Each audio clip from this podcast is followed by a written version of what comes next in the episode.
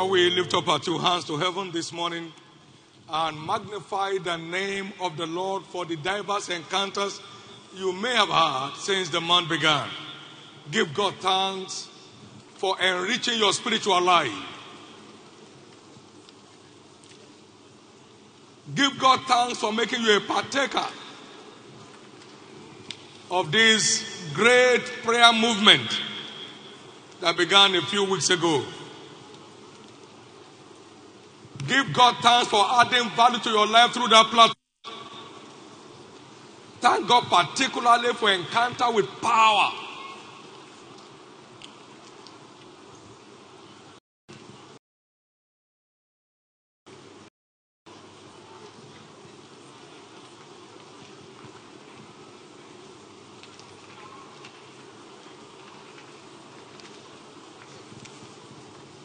In Jesus' precious name, we have given thanks. Remember, the focus of the month is encounter with power. I'm set for an encounter with power. There's a particular power, a component of God's power that establish us, establishes us in the realm of financial fortune. I'd like you to ask the Lord particularly, Lord, I desire an encounter with the power to get wealth. You see, God does not give evil. If it is evil, He won't give it. But it is good. Glory to God. Nobody will wish you poverty and then you take it easy with them. You will see it as a curse. How can you wish me long life and poverty? Nobody will take it. Everybody wishes one another long life and prosperity. Abraham, a very prosperous man, he died in a good old age. Everything Abraham represented was good, was good, including wealth. Lift up your two hands. I desire an encounter with the power to get wealth.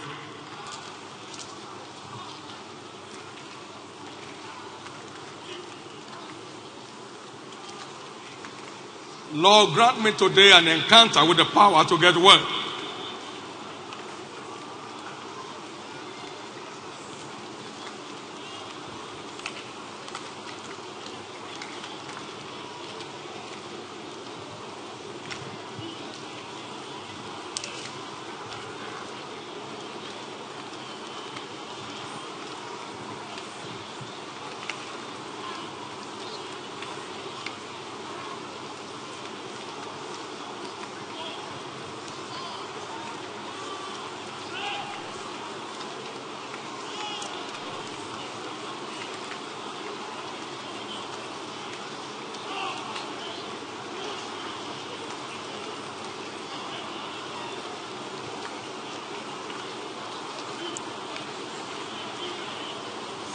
Thank you, Jesus.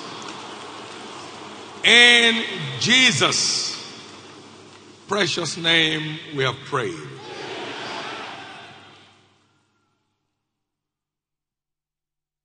Power only answers to desperate desire. Everyone that desires an encounter with God's power today, receive that in the name of Jesus. So shall it be. Give the Lord a big hand of praise. And please, you may be seated. How many excited that this mandate clocks 34 years this week? Amen. Whatever grace is upon this commission that's making it work must land on your life this week.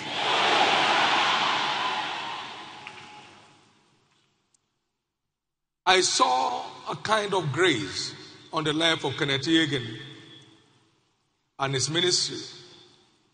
I loved it.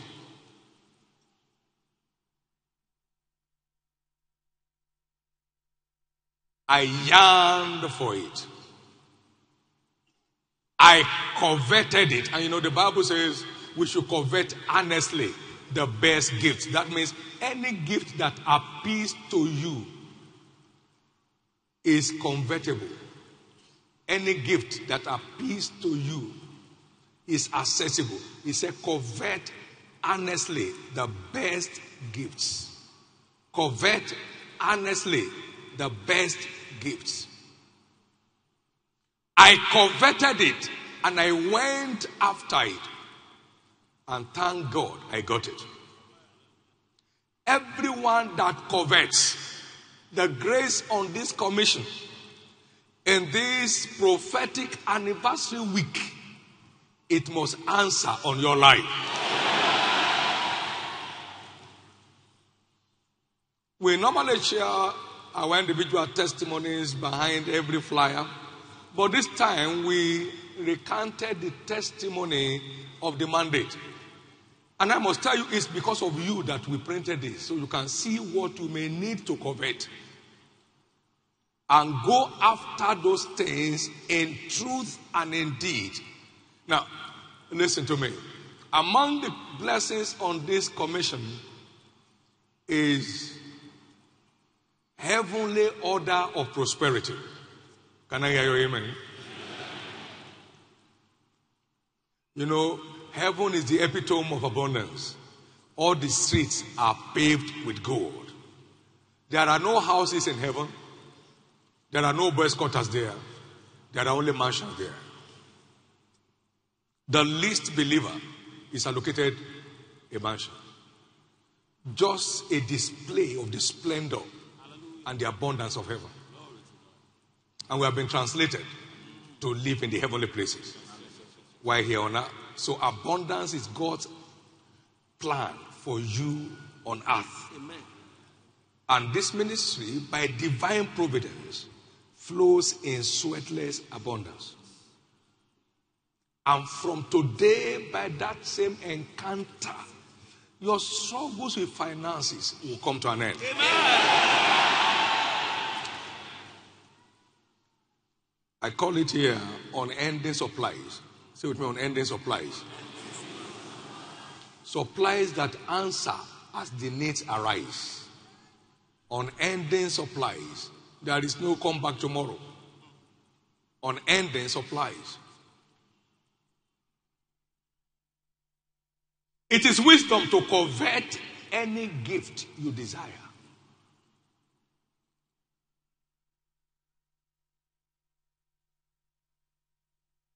And in the name of Jesus,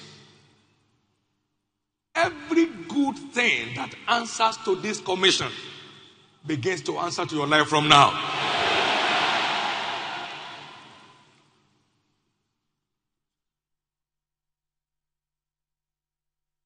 If I were you, you settle down on some of those items and many more that you see which appeals to you in this commission and said, Lord, I want you to make this my own anniversary gift. Let this one come my way as my own package in this prophetic anniversary. It's also important to know that this is the first time we're having an early morning event. It is a follow up on the early morning awakening that has come down our way. How many are enjoying the covenant hour of prayer? Amen. So let's come for the dew of the morning blessing. The dew of the morning blessing this Saturday, uh, and that holds in all of our churches worldwide. So wherever you travel to, you're a part of it. Jesus is Lord. Encounter with power. I'd like you to open your heart this morning for an encounter with the spirit of faith the spirit of faith. And we having the same spirit of faith. I will say the same.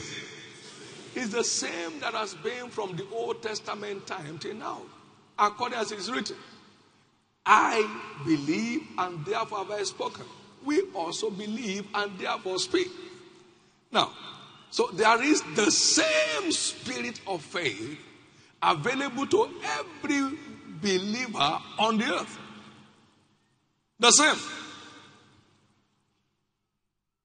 Contending for the faith that was once delivered unto the saints. Jude verse 3, the same.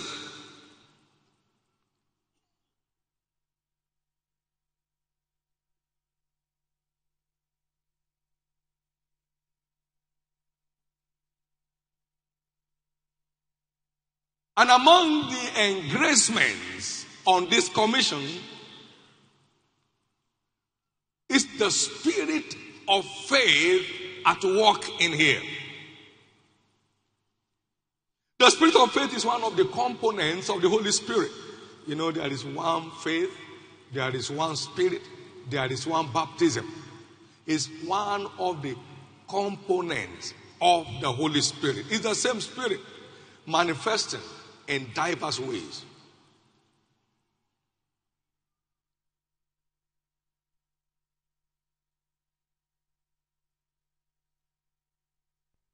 From the testimonies of scriptures, we discover that the spirit of faith is the master key to a world of unlimited possibilities. The spirit of faith is the master key to a world of unlimited possibilities. The spirit of faith is the master key to a world of unlimited possibilities. Through faith, they subdued kingdoms. They wrought righteousness. Hebrews 11:33. They obtained promises. They stopped the mouth of lions. They quenched the violence of fire. They escaped the edge of the sword. Out of weakness, they were made strong. They waxed valiant in fight. They turned to flight the armies of the aliens.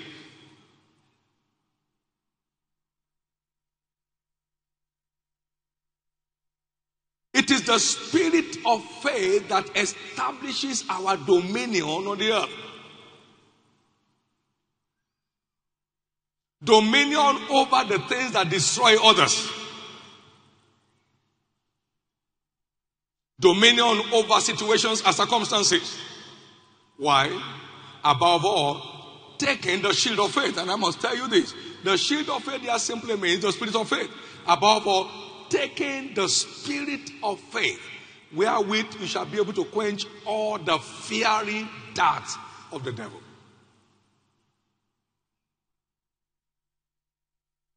The darts of the den of lion, the darts of the fiery furnace, you'll be able to quench all the fiery darts of the devil. Through faith, they passed through the Red Sea as on a dry ground.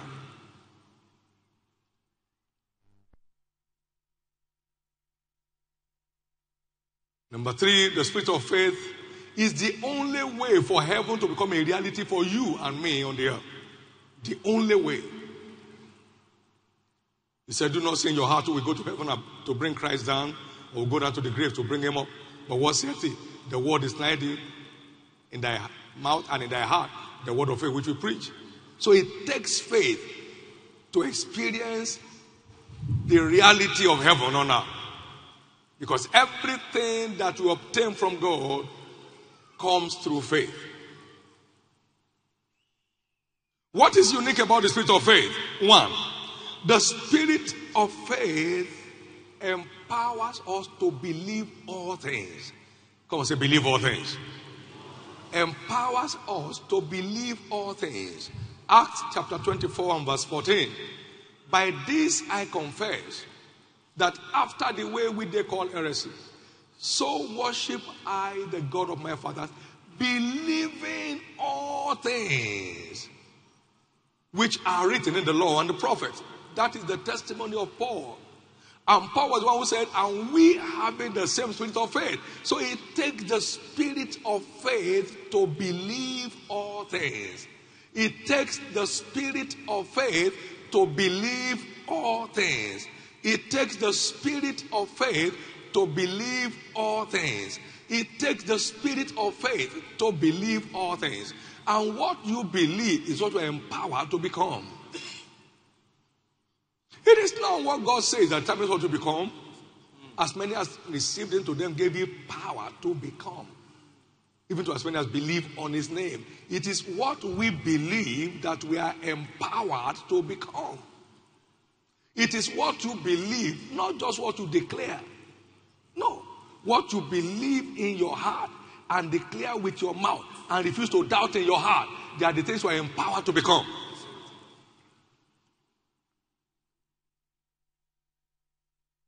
It is the spirit of faith that empowers us to believe all things. To believe all things. And how we need it? Because we are contending with the spirit of fear and it takes the spirit of faith to dislodge it.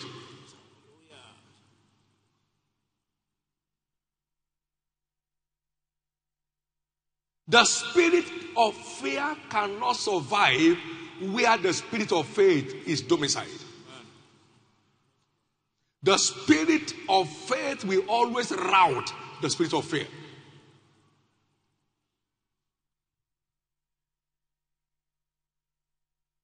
It takes some manifestation of the spirit of faith to head on for the Red Sea with three million people when you are not a suicide bomber. I mean, I mean, to lead that army of men heading for the Red Sea. No, that's not faith. That's the spirit of faith at work. That is the spirit of faith at work. The testimonies of Hebrews chapter 11 is the testimony of the spirit of faith. You don't dare the fiery furnace when you are not daft. No. But the spirit of faith will rout the spirit of fear. Get it off your path and forever.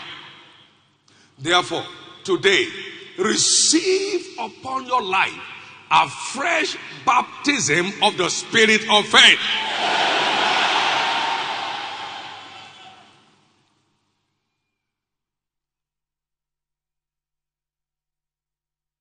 The spirit of faith empowers us to believe all things. I mean, if you look at Paul the apostle, he talks about believing all things. And then he went on in Philippians 4:13, I can do all things. Now, these are all manifestations of the spirit of faith. Empowers you to believe all things, so you end up being able to do all things. And hear what Jesus said Whosoever believes in me, the work that I do shall he do also. He said, Verily, verily, verily, I say unto you. That means I mean every statement I'm about to make. Every word of this statement, I mean it. Whosoever believes on me, the work that I do shall he do also. And greater works than this shall he do. If thou canst believe, all things are possible to him that believeth.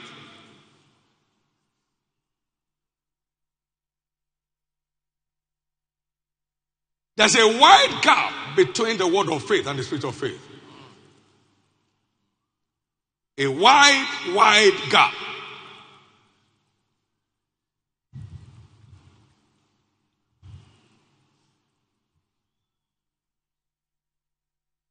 I want to believe that what entered into me in 1979 from the ministry of Smith Wigglesworth was the spirit of faith.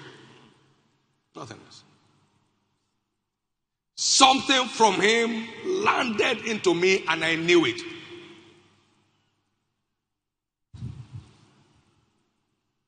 The giant of faith, Kenneth Hagin said, I never met Wigglesworth, but I read all I could get about him until something from him rubbed in on me.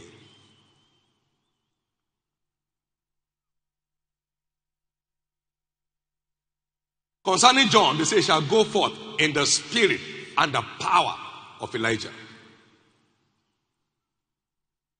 And concerning Elijah, Elisha, they said, the spirit of Elijah doth rest on Elisha. Second Kings chapter 2 and verse 15. So the spirit of faith is a virtue transferable from carriers. That it is a transferable virtue from those who carry it. Therefore, in the name of the Lord Jesus Christ, receive this morning a fresh release of the spirit of faith into your life.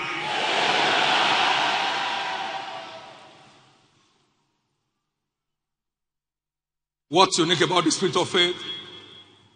It's a speaking spirit. What is it?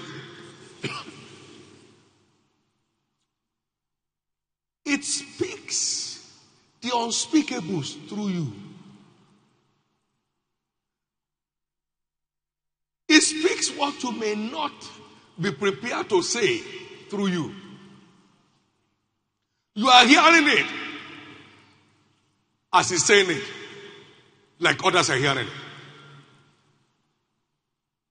For instance, my wife had to concern said, Bible school will resume next week. Where would they resume to? And the thing that speaks through men spoke through me. Is it your school? Now, that's not a slight. That's the response of the spirit of faith. Immediately my eyes was open and I saw the Bible school. Clear building. And I got to the office and I asked one of the men, go to that place, that's where the Bible school will be. Not go and try. Not go and try. That's where the Bible school will be. And then he organized the owner of the building to be standing in front. And he got to him and said, Barkadi, are you the landlord here? He said, No, Jesus is landlord, I'm the caretaker. Jesus is the landlord, I am what? The caretaker. Now, that is an ass that is tied. Okay, we need it for the Bible school. For Bible school, then it's free. How many floors do you need? we needed two floors, it's free. That is the response of the spirit of faith. It speaks the unspeakable.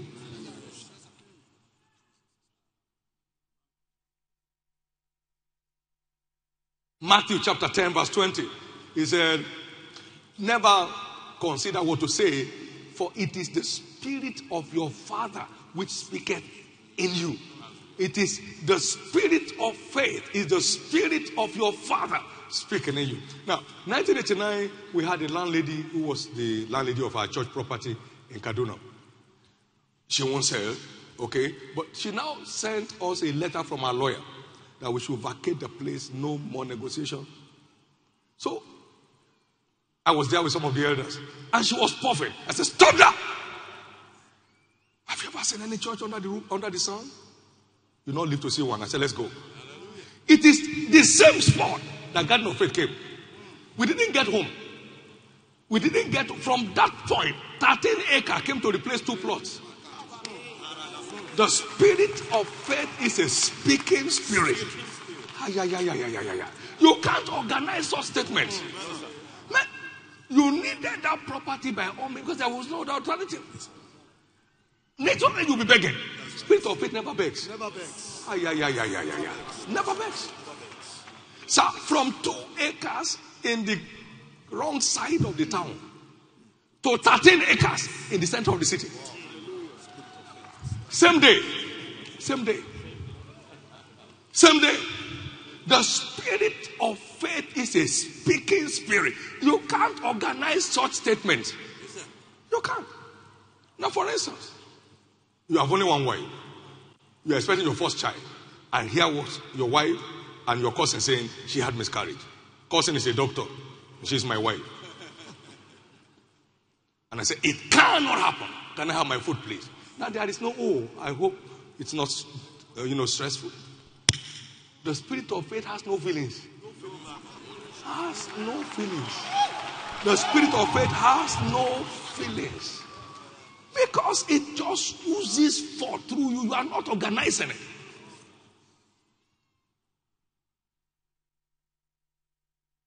And there is no way I'll be harassing all those witches the way I do if I were myself. But I tell you, every witch in hell and the ones in Nigeria, eh, the ones in the global association of witches, all of them know. and that there's one short man, don't go near. He will fry you without knowing your name or knowing where you came from. He will fry you. There are people that witches beg. Please, I beg. Please, I beg. The spirit of faith subdues the forces of darkness.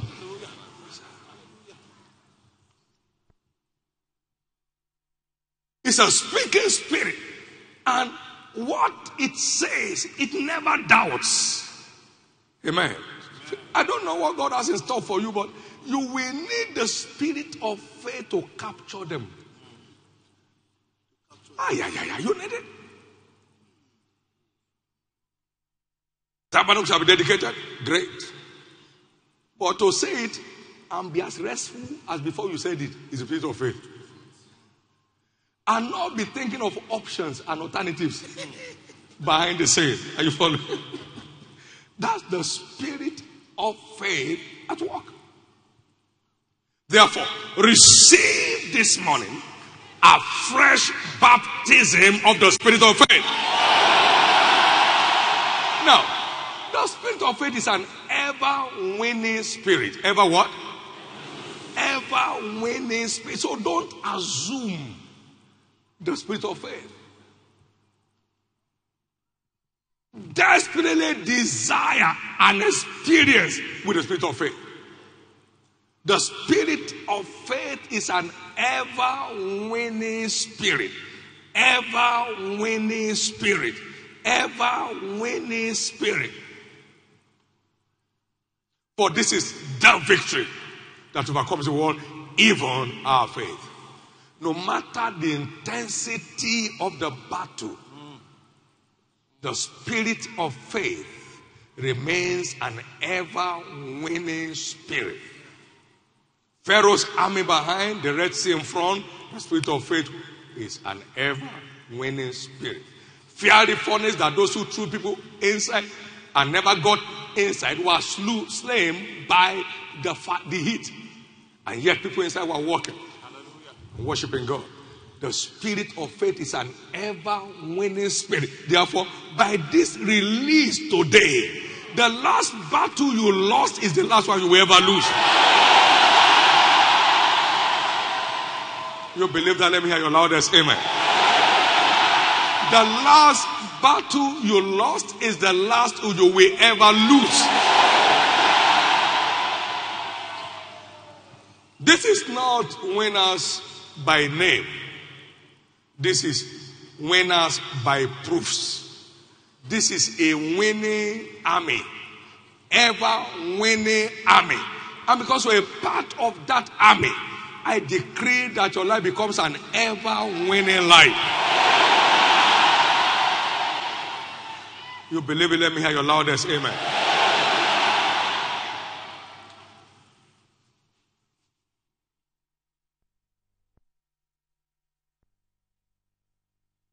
What is unique about the spirit of faith? The spirit of faith releases upon us the peace that passes all understanding. Hebrews 4, verse 3. They that believed, uh, he said, For we, we which have believed do enter into rest.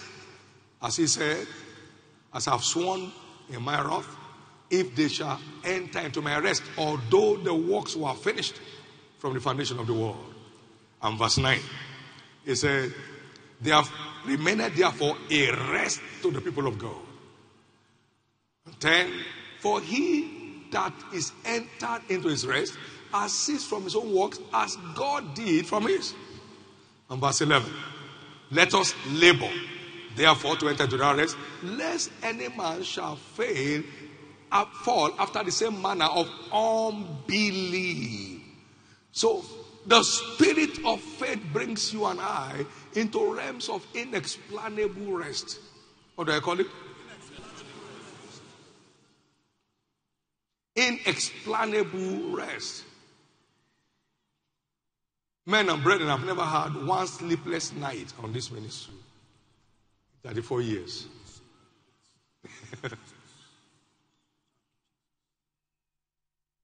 one. I've not had one the things that disturb you, they don't touch me. Inexplainable rest. Glory to God.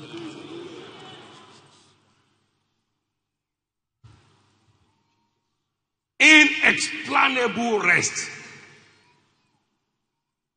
And that is the platform for the eruption of signs and wonders. Be still, and you will know that I'm God. Psalm 46, verse 10 I'll be exalted in the earth, I'll be exalted among the heathen. Be still, and you will know that I'm God. The Lord shall fight for you as you hold your peace. Exodus 14 14. So, the state of rest is the state of signs and wonders. Amen. It's the state of divine intervention. And it is the spirit of faith that brings you into that state of rest. Unshakable, unperturbed rest. No rain or thunder tampers with it.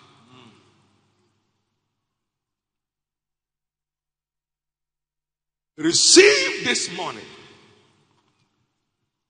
the tangible spirit of faith in the name of Jesus.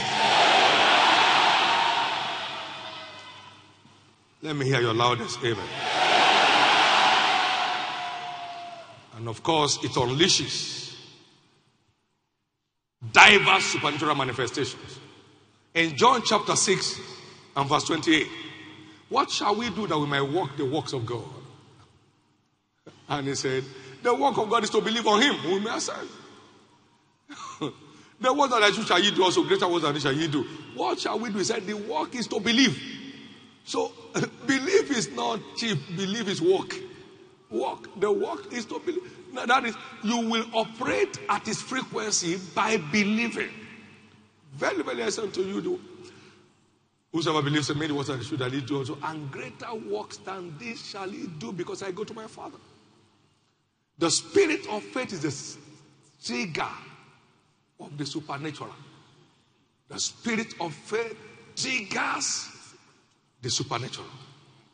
Triggers the supernatural. The spirit of faith triggers the supernatural. Therefore, from now, I decree that the supernatural will become your super, will become your natural estate. Everything about you from this hour becomes a sign and a wonder. How to encounter the spirit of faith. Every empowerment of the spirit demands a thirst, a longing, and a panting. Oh Lord my God, Ali will I seek thee. My soul thirsted for thee, and my flesh longed for thee in a dry and thirsty land. To see thy power. To see thy power and thy glory, even as I've seen thee in the sanctuary. Ah, my soul thirsted for thee. My flesh longed for thee in a dry and thirsty land where no water is. I want to see your power. I want to see your glory.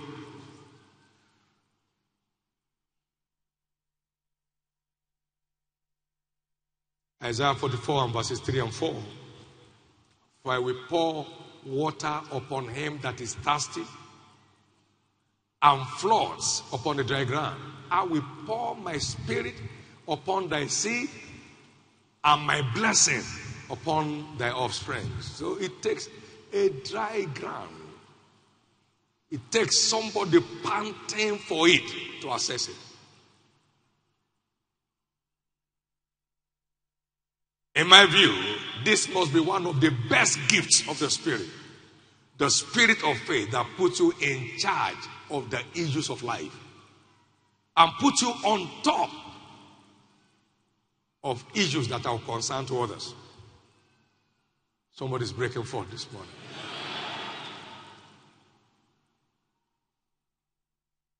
I was in my study and it came very clear to me that what came on me 79 July was not revelation, it was impartation of the spirit of faith. As I read that book, The Apostle of Faith, on the ministry of Smith Wigglesworth, it came on me and you know, when anything drives you, it's an impartation.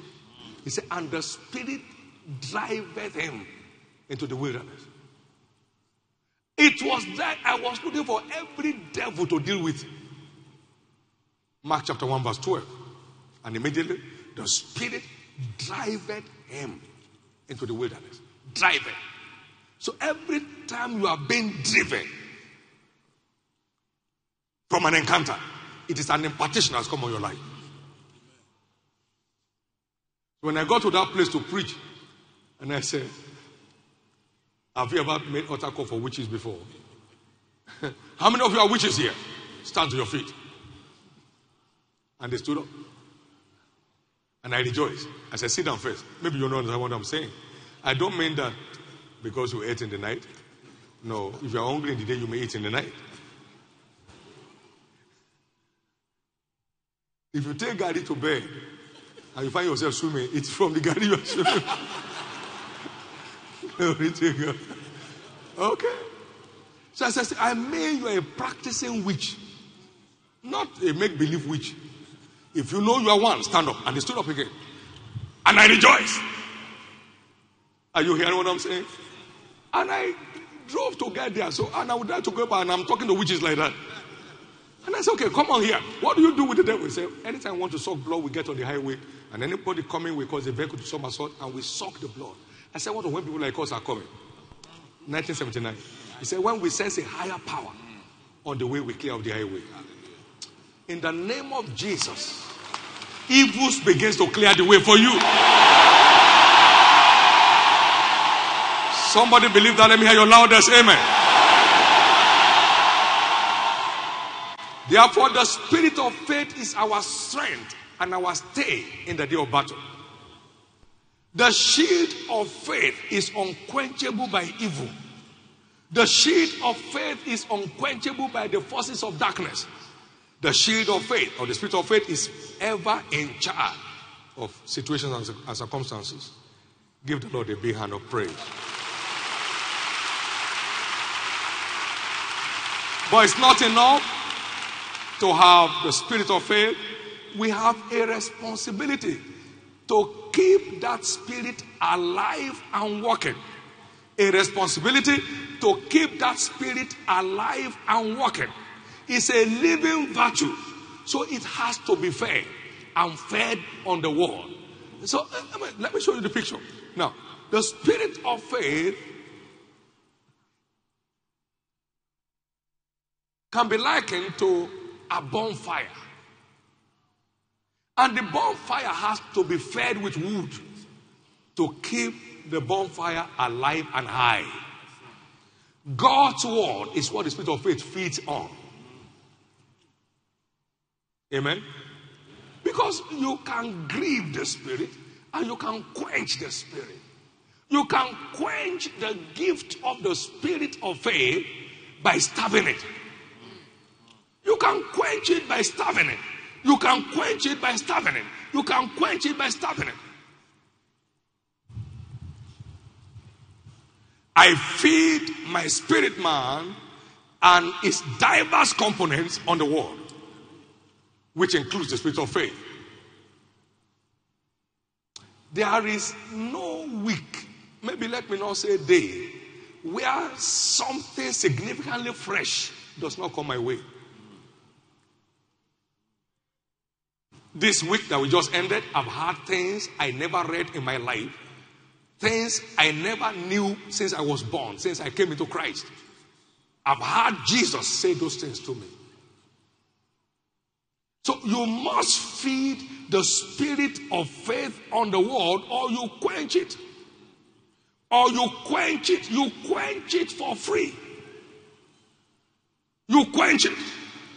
So there is no word lazy believer who can sustain the operation of the spirit of faith.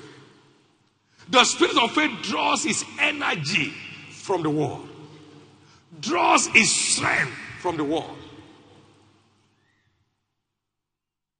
It's not enough to buy an aircraft. It's important for you to know how much it costs to run it. Whether you fly or not, most of the issues are time, tied to time. After six months, this must go, whether it's used or not. After three months, this must go, whether it's used or not. If you don't have to do that, it will be granted. So the spirit of faith is a kind of spiritual aircraft. It has to be maintained or it will be granted. It has to be maintained. Many of you have received this once and again, but it's not manifesting. Why is being starved? It's being starved. It's being starved. It's being starved.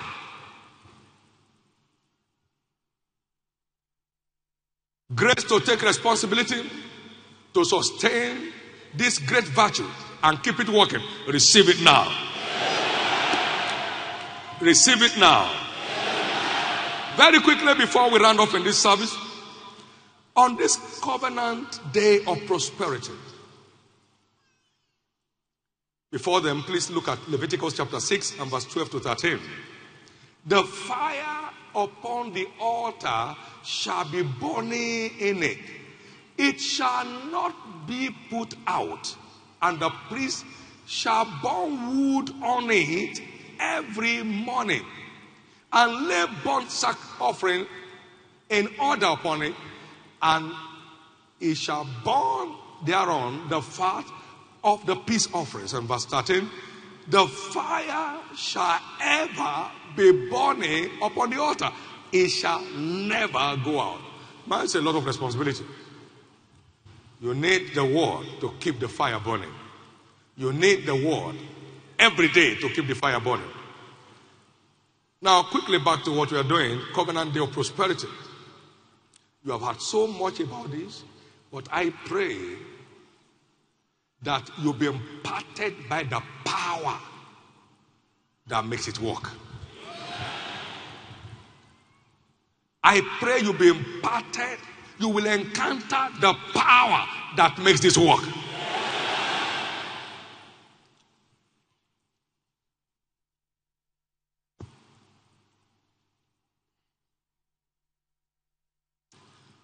I also believe it was not revelation I encountered March 22nd, 1982.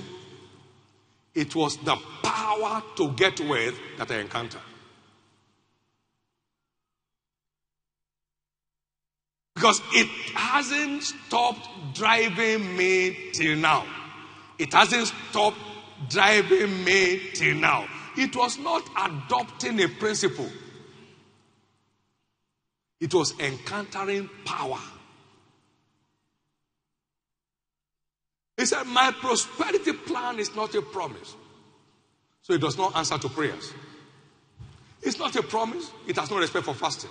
It's a covenant. Until your part is played, I am not committed. Now, understand me here. That we encounter the raw power of God by the word of God. By what?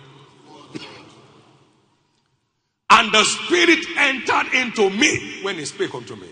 Ezekiel chapter 2, verse 2. The Word of God is the carrier of the power of God.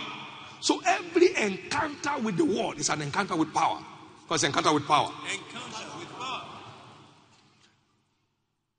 Because the Word has spoken to you, He said, they are spirit and they are life.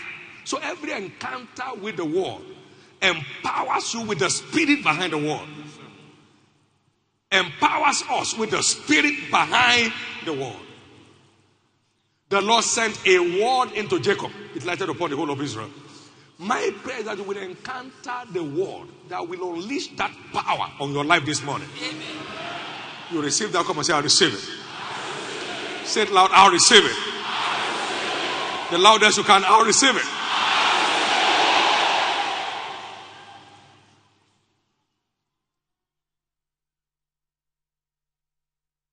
And I remember saying to him, What is the covenant? Why the earth remaineth?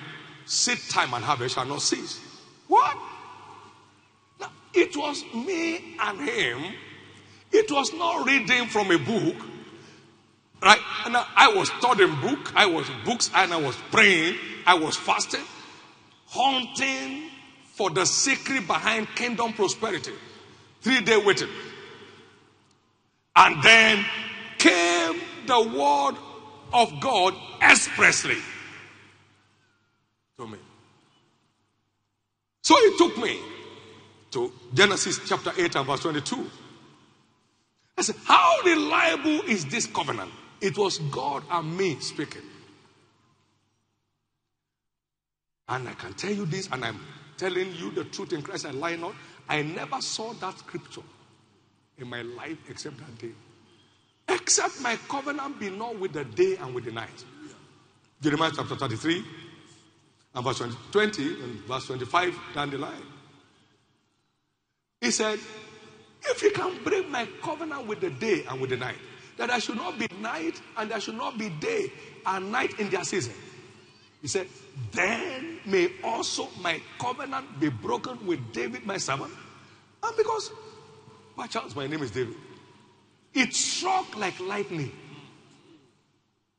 Now, and he went on, and the priest and the Levites. That means this is my covenant with the redeemed of the Lord. If you can't stop the day and the night from exchanging position, you can't stop my plan. You can't stop my covenant. So the Lord said to me every time you wake up in the morning, He said to me, it wasn't me analyzing it. Every time you look up in the day and you see the sun, then know that my covenant is enforced. And you look up in the night, you see the moon, then know that my covenant is enforced. That until you can stop the day and the night, the sun and the moon, you can't stop my covenant. That was the point at which I stood up. Hey, I can never be poor. Now, that was an impartation. That was an impartation. That's not revelation. I mean, um, I stood up and spoke. Yeah! I was alone and I wasn't mad.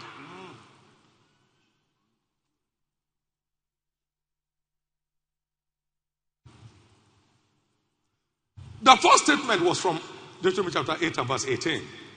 He said, But thou shalt remember the Lord your God, for it is he that giveth thee power to get wealth, that he may establish his covenant. It's not you, his covenant. That is his covenant of empowerment. The term that must be fulfilled for you to qualify to be empowered. And I saw it. So it's important for you to know no mortal man can empower another into realms of financial fortune. No. You shall remember the Lord your God, for it is He, not He and others, it is He that giveth thee power to get wealth.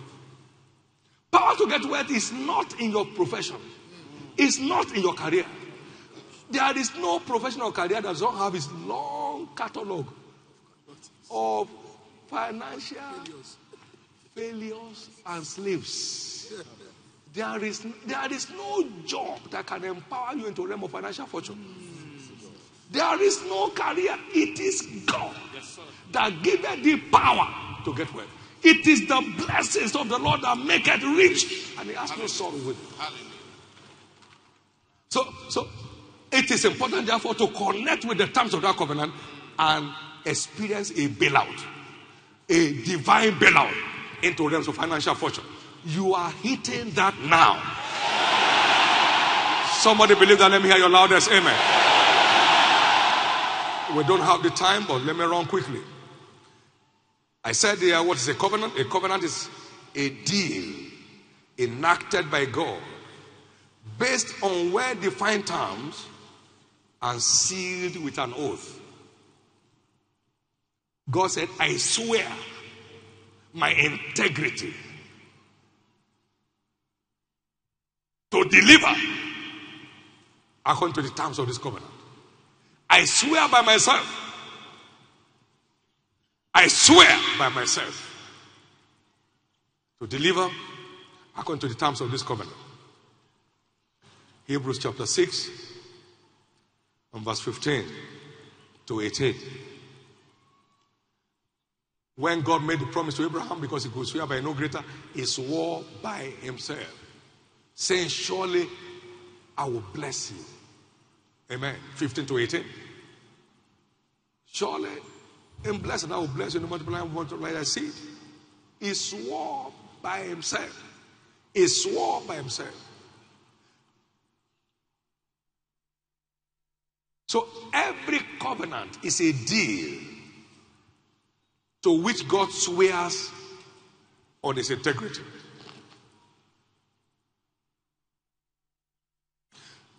With this covenant, the covenant of prosperity anchors on the law of giving and receiving.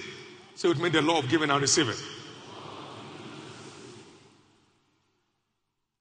No one ignores this law and taste it. You can't taste prosperity, talk less of financial fortune without embracing the law of giving and receiving. Job 22 and verse 21 to 26. Acquaint now thyself with God, and then you'll be at peace. Thereby shall good come unto thee. Receive, I pray thee, the law from his mouth, and lay up his words in your heart.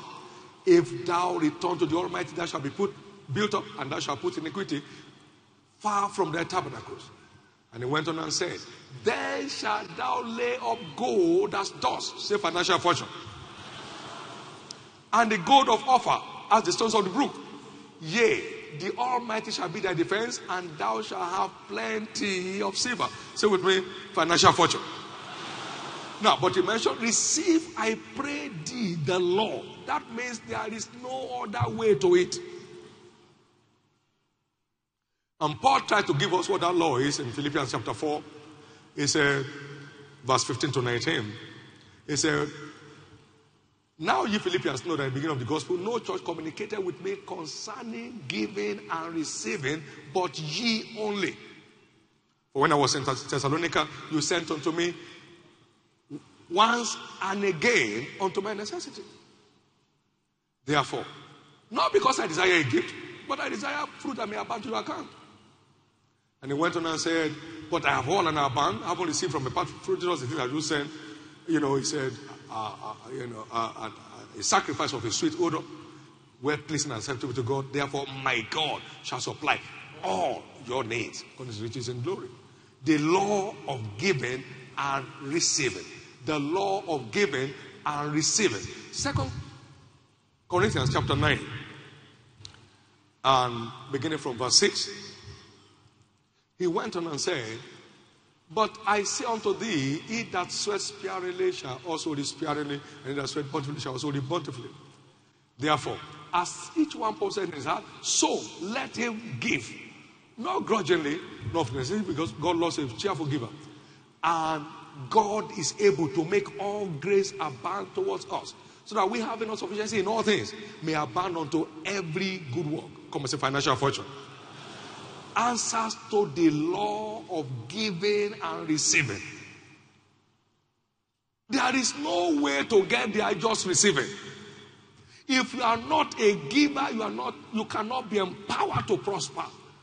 Empowerment for prosperity is on the platform of the law of giving and receiving. Not receiving and giving, giving and receiving giving and receiving. And that needs empowerment. Second Corinthians chapter 8 and verse 1. He said, I want you to understand the grace of God which was bestowed on God the churches of Macedonia. He said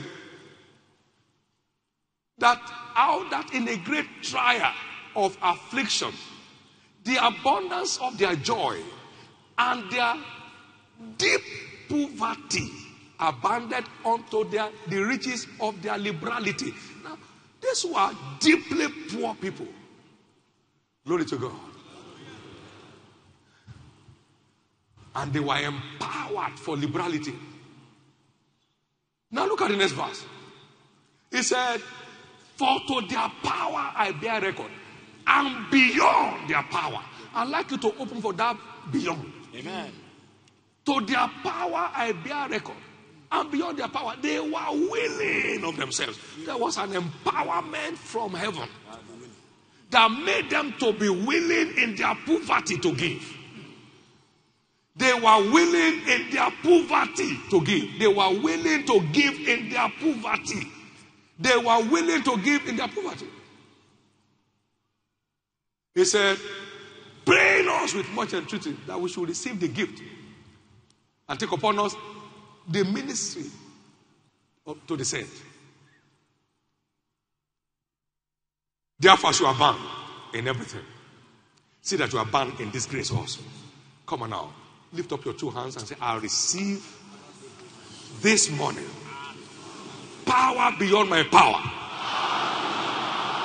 in my given life. In my given life. In my given life. It takes that to assess the realm of financial fortune. Power beyond your power in your given life. It doesn't matter how long you may have been in church. If you are not a giver, you'll never be empowered to prosper. But you need to be empowered to remain a tireless giver. In John 10, 17 and 18, Jesus said, Wherein does my Father love me because I laid down my life? He said, No one took it from me. I lay it down by myself that I may take it again. I have power to lay it down. Come and say power. It takes some empowerment to be a delightsome and tireless giver. Receive that empowerment now in the name of Jesus. Receive that empowerment now in the name of Jesus. Receive that empowerment now in the name of Jesus. Because of the selfish nature of man, it takes divine empowerment to be a tireless distributor of God's grace. It takes some empowerment. We discover that tithe is the master key to a world of financial fortune. Come and say tithe. Say it loud, tithe.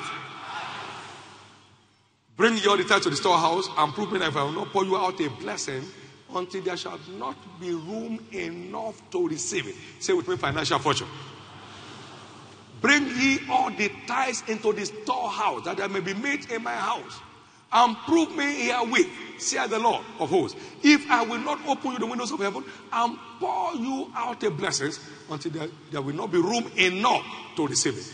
That is what tithe does. It launches us into the realm of financial fortune. I decree that grace to be a tireless tither be upon your life today. Tithe is simply 10% of all our income. And all the tithe of the land is the Lord. Leviticus chapter 27, verse 30. All the tithe is the Lord. You don't play with it, you don't take any part of it, or you'll be chargeable for it. Verse 31. And Deuteronomy chapter 14 and verse 22. All the tithe of the land is the Lord. Tithe is God's covenant portion that opens up the windows of heaven, the windows of supernatural blessings to us. It opens the windows of supernatural blessings to us. Tithe is our financial security because it rebukes the devourers for our sake. Tithe is our financial security because it rebukes the devourer. Look, if you steal from a tither, you come under automatic curse. Because I will rebuke the devourer for your sake. If you steal from a tither, God rebukes you with any form of affliction. You better be careful. You pick somebody's thing in church who is a tither, you come under heaven's rebuke. The man doesn't need to know. No. You steal from a tithing church, you are dead. I mean, gone. Forget it. uh, yeah. Don't, don't think you are smart. You are smelling. Don't think you are smart. I will rebuke. So, tithe is your financial security. Anybody trying to mess up the things that pertain to a tither comes under a curse. This church has seen many of that. I mean, I, will be free. Don't, not even the lid of a barrel. Don't touch it. If you carry it, just go and give it to security men, please. I saw this one on the floor. And free your life. Watch out. Our tithe is to be paid to the storehouse. That is where we receive our spiritual supplies. Can I hear your amen? Bring ye all the tithes to the storehouse. Deuteronomy chapter 12 and verse 5 and 6. Bring ye all the tithe to the storehouse. Jesus also validated tithing. Matthew 23, verse 23. This ought you to have done and not to leave the other undone. Hebrews chapter 7. Here men that die receive tithes, but there he received them. Hebrews 7, verse 7 and 8. But for a tithe to be acceptable, it must be given joyfully. Say with me, God is not in need. Say loud, God is not in need. God is not a beggar. And my God is not a robber. So you give it joyfully. God doesn't need it. You need it. I need it. God doesn't need it. You need it. I need it. Give it joyfully and give it in faith. Give it believing. This is the master key to a world of financial fortune. I believe God for it. And then the heavens open. Therefore, we cannot ignore tithing and expect to walk in financial fortune. Don't think you can bribe your way into God's blessings. No one ever ignores tithing and takes financial fortune. No one. And can I tell you this? When God is not sure of the tithe of your next level, He won't let you get there. He, won't, he will just keep you there. When God says that to pay a tithe of 100 million, it will be difficult for you. He won't let you reach the place so your life can be saved. Can I hear your amen? amen. Because uh, it will expose your life to devourers. He loves us so much. So if you receive this empowerment today, there is no amount that will be itching your fingers when you are given. Because there are people in this room today that in your lifetime you will write a hundred million check. As tithe. As what?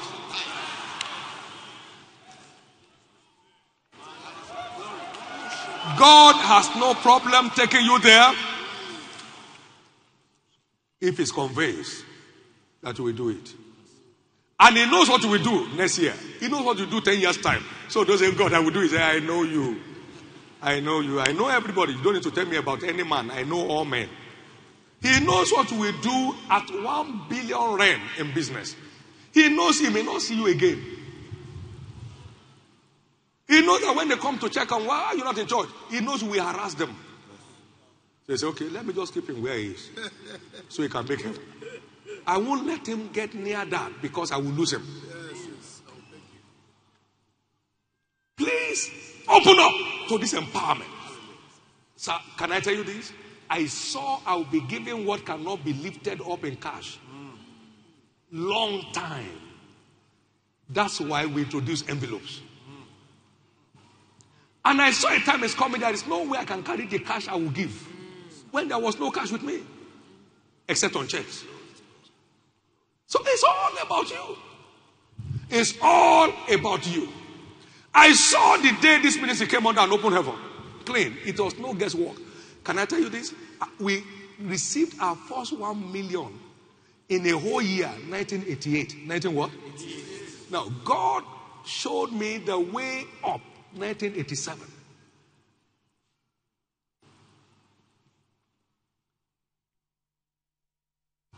Maybe we spend a million now in a minute. No, no, no, you see, I'm telling you how this thing works. Now, more than 10,000 people didn't follow us to Canaan land by actual accounting. Why were we 186 million excess of our income over the previous year in Canaan land? Hmm. It has nothing to do with people, it has to do with heaven. I will open you the windows of heaven and pour you out a blessing. That's not to do with people. You think too much about people. That's why you miss it all the time. It has nothing to do with people, it has to do with God. Therefore, grace to be a tireless tither a delightsome tither, a joyful tither, an excited tither. Receive it now in the name of Jesus. Receive it now in the name of Jesus.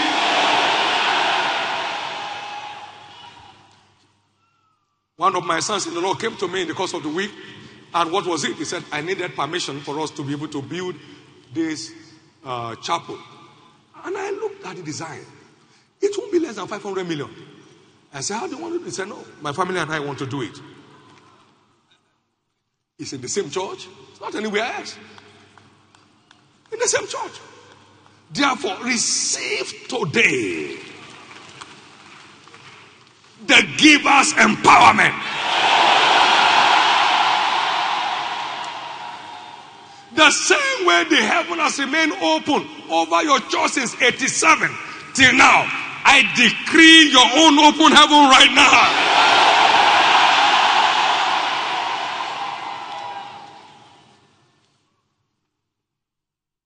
It is the blessings of the Lord that make it rich and added no sorrow with it.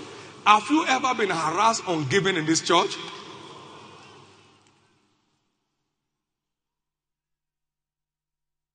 It is the blessings of the Lord that make it rich. Receive that now in the name of Jesus. Give the Lord a big hand of praise. We are out of time. Glory to God. Amen.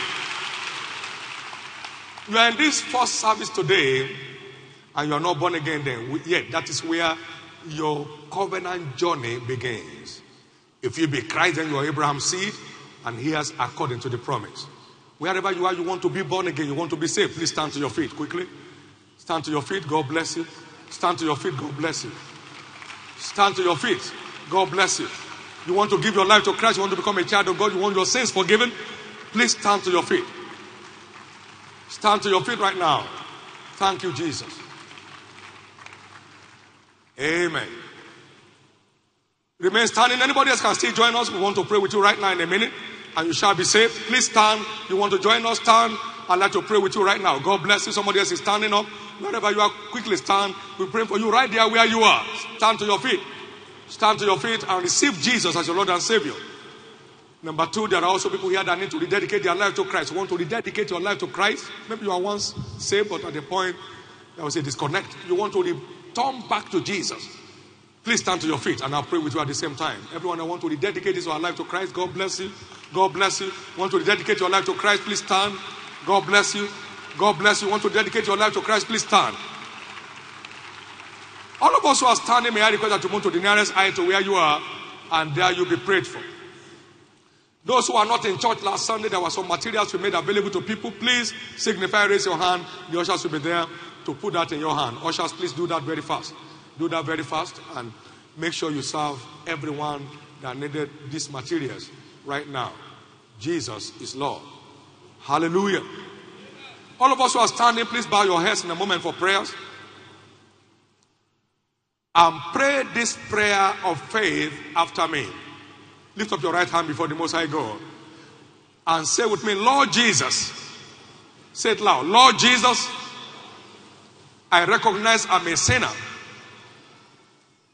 And I now know you came and died for me. On the third day, you rose again that I might be justified. Lord Jesus, forgive me my sins. Justify me by your blood. Save my soul. Thank you, Jesus, for saving me. Amen. Keep your hands up as I pray. Father, I pray over these precious souls. Your grace has brought them in.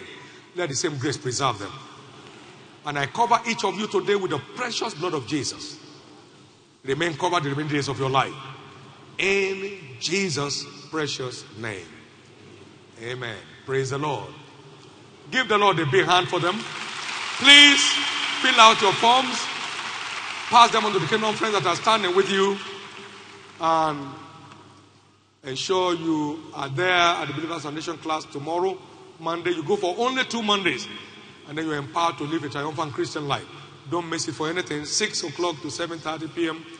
And then you have the location guide right in your pocket. Check it through and be there. Shall we all rise? Hallelujah. Glory to God. Amen. I've shared the testimony several times of John D. Rockefeller, the first American billionaire in history. He was a tither from the beginning to the end. Titan opened up his life to the realms of financial fortune. We are going to be having Dr. Copeland here, as you are told. And then um, it's been in the tithing covenant since 1967. 19 what? 67. He flows in financial fortune. I saw it in him and I converted it. And I'm beginning to experience it in bits. Tithing. You never hear a Christian testimony that flows in financial fortune without being a tither. You never hear one. You never hear one. I don't care what you give. If you are not a tither, you are exposing your life to the devourers. Tithing opens the windows of heaven and secures your financial destiny. Lift up your two hands. That is what this church does. Our ending supplies is rooted in our tithing covenant. Lift up your two hands and receive that power. Receive that power right now. Power, to be a tireless tither. Power to remain an excited tither. Power to remain a delightsome tither. Receive that. That is the gateway to financial fortune. That is the master key to a world of financial fortune. Receive that.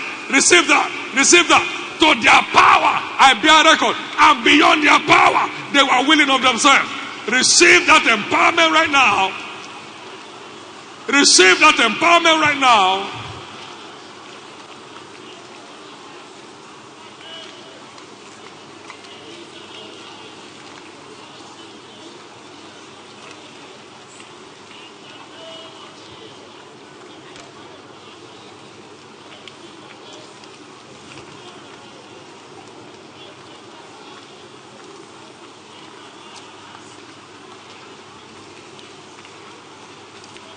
In Jesus' precious name we are praying. How shall I cause whom God has blessed? When you are a you become uncausable.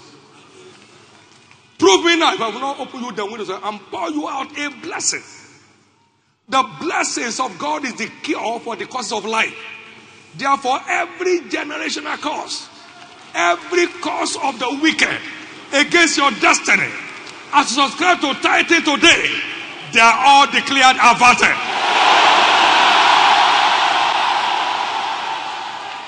You believe that? Let me hear your loudest amen. This day marks the end of every form of financial struggles in your life. From today shall be said, What has the Lord done again in your life? The finger of the enemy shall not be traceable around you anymore. The devourer is rebuked for yourself. In the name of Jesus. Thank you, Father. In Jesus' name. How many excited? Come on, give the Lord a big hand. Say with me, I've got it. Say louder yet, I have got it. I have got it.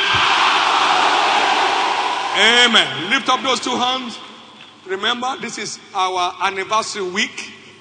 And we are all at the covenant hour of prayers, as you are told.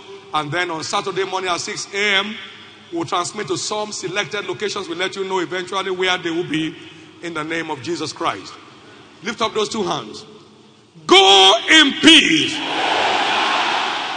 and begin to walk in the realm of financial fortune from this time and forever. This week is declared your week of change of story. This week is declared your week of testimony. Take all the praise, Lord. In Jesus' precious name. Shall we share the goodness of the Lord together in fellowship? Surely God's goodness and mercy shall follow us all the days of our lives, and we shall be in the presence of the Lord forever. Amen. Peace. Heaven on earth and wonders without end. Give that subject to someone right there. That's my new realm and your new realm.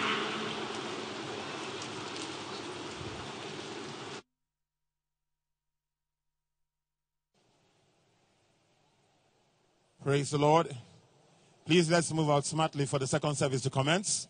And for those of us coming in for the second service, you have a testimony to share with God's people. Please move over quickly to the honor entrance. You'll find our pastors waiting to receive your testimonies. For those of us who also may have come in,